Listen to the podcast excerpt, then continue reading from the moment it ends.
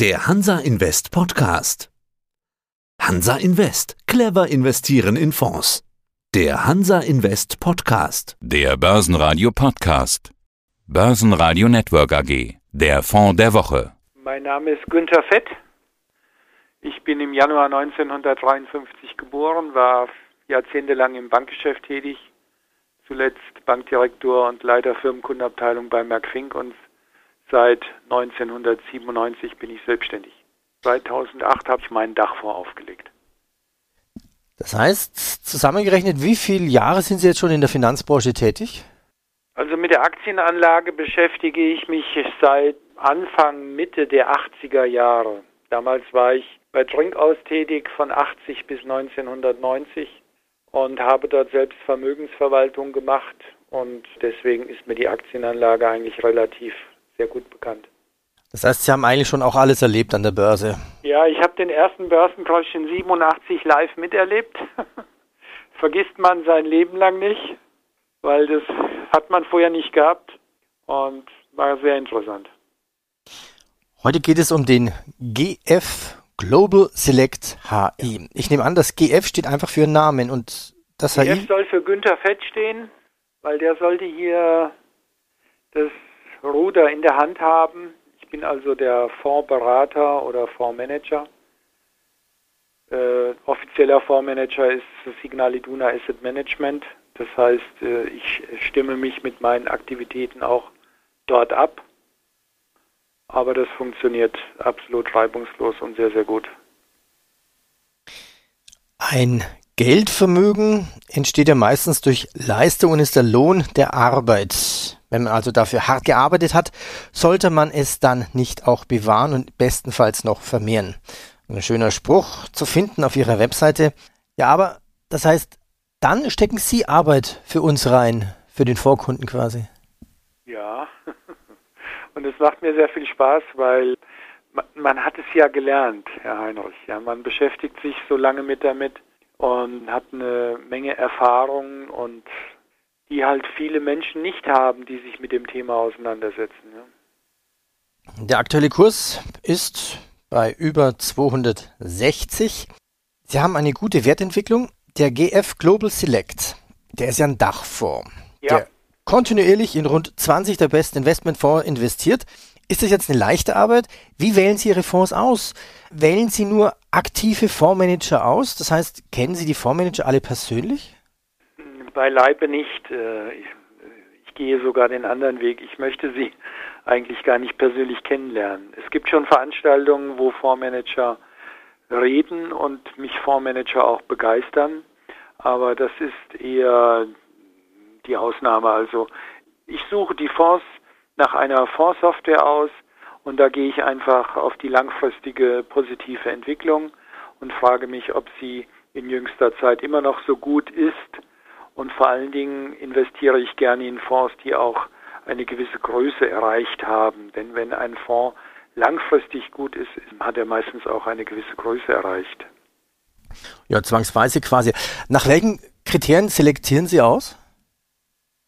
Ja, ich habe mir zum Ziel gesetzt, meine Investments in meinem Dachfonds nach vier, wie ich meine, sehr, sehr wichtigen Megatrends auszurichten. Und diese vier Megatrends sind einmal die Demografie, die natürlich einen Einfluss hat auf den Bereich Pharma und Gesundheit. Der zweite Megatrend ist die zunehmende Digitalisierung. Man sieht es die letzten Jahre, die letzten 10 oder 15 Jahre ist in diesem Bereich das größte Wachstum vorhanden. Der nächste Megatrend ist der zunehmende Bedarf an Umwelttechnologie, Ökologie, Nachhaltigkeit. Das sind ganz wichtige Entwicklungen wo auch sehr große Investitionen zu tätigen sind. Und dann gibt es noch den Megatrend und der begleitet uns schon sehr lange. Der heißt Verschiebung der wirtschaftlichen Machtzentren. Deswegen bin ich auch schon seit vielen Jahren sehr, sehr stark in den Schwellenländern investiert, auch in Asien investiert. Auf diese Megatrends gehe ich gleich nochmal zurück. Aber wenn Sie jetzt, sagen wir mal, nur sich eine Liste geben lassen von Ihrer Software, ja. Da gibt es ja Statistiken. Ja. Ähm, nach welcher gehen Sie zuerst vor? Zehn Jahre, zwei Jahre, fünf ja, Jahre? Ja, ja, klar, natürlich. Das ist eine ganz wichtige Frage. Also ich frage mich zuerst immer, wer war jetzt langfristig am besten von diesen Fonds? Es, ist, das sind ja Listen, die sind ja über 200, 300 Investmentfonds lang. Und da interessiert mich einfach, wer war jetzt die letzten zehn Jahre am besten. Und diese Fonds, die dann langfristig gut sind, die analysiere ich dann danach, ob sie jetzt immer noch so gut sind. Und so treffe ich dann meine Auswahl, wobei die Auswahl endgültig erst dann getroffen wird, wenn ich mir auch die Zusammensetzung dieser Fonds angucke, also wenn ich mir die Frage beantworten kann, in welchen Aktiengesellschaften investieren Sie. Das ist auch ganz wichtig. Und dann ist noch wichtig, welche Größe haben Sie. Also ich werde nicht in einen Fonds investieren, der nicht wenigstens mal eine halbe Milliarde verwaltet. Es gibt eine Ausnahme, aber das ist jetzt nicht so bedeutend, das Investment dort. Gehen wir doch da mal weiter rein. Also, ich, ich schwanke jetzt ein bisschen zwischen Länderauswahl und Megatrends. Was ist Ihnen wichtig? Wie ist Ihre Gewichtung momentan? Ja, das, ist ein, das sind die wichtigsten Fragen im Grunde genommen, die man sich stellen muss. In welcher Region investiere ich wie viel Geld? Das ist mit die wichtigste Frage. Und sehr häufig wird diese Frage auch durch die Entwicklung Megatrends ja mitbeantwortet weil die Verschiebung der wirtschaftlichen Machtzentren geht ja zu Lasten der alten Industrienationen und zugunsten neuer Regionen oder aufstrebender Länder, auch Wohin, Von wo nach wo verschiebt sich denn? Moment. Von Europa, von speziell auch aus Deutschland, auch aus den USA heraus, immer mehr in den asiatischen Bereich hinein. Es muss also nicht verwundern, dass wenn ich mir heute meinen Dachfonds angucke und man sich fragt, wie viel sind im Dachfonds in deutschen Standardwerten investiert, dann liegt dieser Anteil in der Größenordnung von circa 3,3 Prozent vom gesamten Dachfonds. Es gibt weiterhin noch Investments in Deutschland in einem Fonds, der nur mittelständische Unternehmen macht. Von denen halte ich ja auch persönlich viel, viel mehr, weil ich beruflich sehr, sehr viel als Banker mit ihnen zu tun hatte. Ich weiß, wie tüchtig mittelständische oder inhabergeführte Unternehmen sind. Und deswegen habe ich bei inhabergeführten Unternehmen auch nochmal so knapp 5 Prozent in Deutschland. Ja, und das ist schon alles. Und äh, darüber hinaus ist eine wichtige Position USA. In USA allerdings in erster Linie der Bereich Digitalisierung, das heißt IT-Unternehmen. Und dann kommt halt schon Asien als sehr, sehr wichtige Region. Und dann habe ich einige sehr, sehr interessante international anlegende Investmentfonds, auch Investmentfonds, die nur im Bereich Robotics investieren oder mein Investmentfonds im Bereich Pharma und Gesundheit. Ich versuche halt wirklich weitgehend zu diversifizieren, Herr Heinrich. Ich habe insgesamt 22 Investmentfonds in meinem Dachfonds und damit über 1000 verschiedene Aktiengesellschaften. Das ist wirklich eine hohe Diversifizierung. Aber was ist Ihnen wichtiger? Länderdiversifizierung oder dann der Trend? Oder diversifizieren Sie in Asien dann auch nochmal in, in verschiedenste Branchen?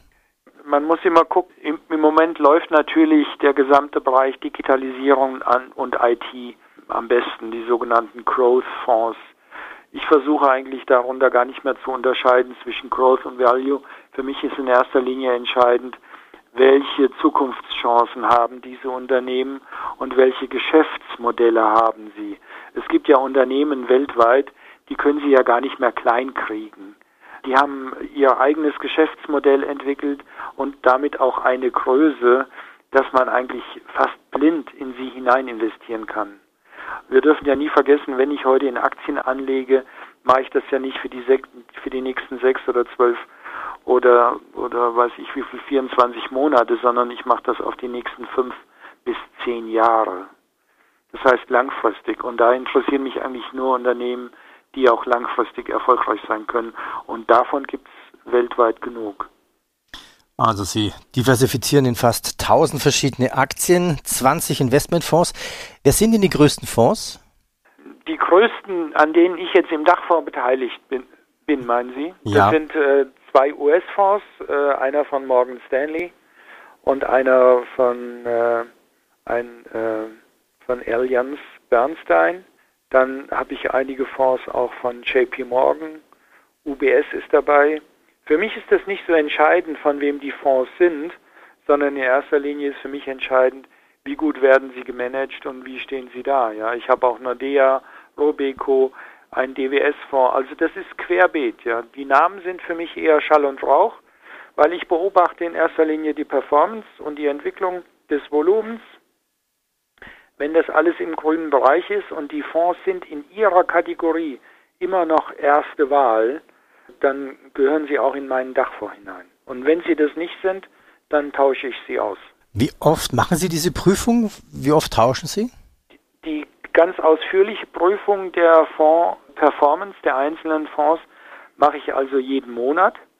Und zwar mit einer Zielfondsliste, die ich per Knopfdruck erstellen kann. Da sind alle meine Zielfonds im Dachfonds enthalten. Und dann sehe ich auf einen Blick, wer noch in der Spur liegt oder wer etwas nachgegeben hat. Und dann gehe ich auch in die einzelnen Bereiche hinein. Ich gucke also immer wieder, sind die Asienfonds, die ich jetzt hier habe, oder diese Schwellenländerfonds immer noch so gut in der jeweiligen Kategorie oder besteht hier ein Handlungsbedarf? Und wann tausche ich sie aus? Äh, ich muss natürlich erstmal über ein paar Wochen feststellen, dass sie sich nicht mehr so gut entwickeln. Das kommt immer mal wieder vor. Eher selten. Es gibt manchmal zwei, drei Monate, wo überhaupt kein Handlungsbedarf besteht. Die 20 Fonds, gewichten Sie die gleich oder eher die Best Performer mehr? Ja. Wissen Sie, es gibt Fondsmanager, die sagen, wir machen eine Reallocation. Das heißt, wenn wir mal 5% in diesem Fonds investiert haben, dann wollen wir auch immer 5% haben, egal wie er sich entwickelt. Ja, das heißt, wenn er steigt, reduzieren wir wieder das Volumen. Diese Reallocation mache ich definitiv nicht. Da kann man drüber streiten aber diese Fonds sind häufig auch die besten Pferde bei mir im Stall. Und dann sage ich halt never change the winning team und mache also diese Reallocation nicht. Natürlich, wie gesagt, sehe ich immer, ob die Fonds noch den Erwartungen entsprechen oder ob Handlungsbedarf besteht. Nochmal kurz zurück. Sie sprachen von Growth und Value an. Was ist für Sie jetzt dann die neue Definition von Value? Muss man das quasi neu definieren nach den Erfahrungen aus dem Jahr 2020? Ich glaube, dass die Definition von Value sich nicht verändert hat, aber ich glaube, dass es sich sehr wohl verändert hat, welche Anlagestrategie ich habe.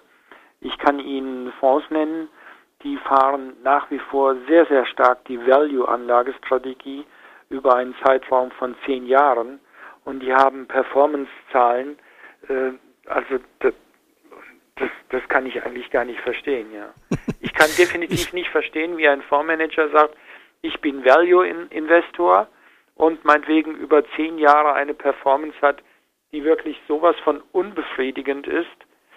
Das, das kann ich, wie gesagt, nicht verstehen. Ja, aber streng getreu den Kriterien wahrscheinlich beibleibend. Fragen, die sich immer wieder ergeben. Ich vermute, es gibt keine ETFs im Fonds. Und ist es logisch, dass Sie in Mischfonds investieren?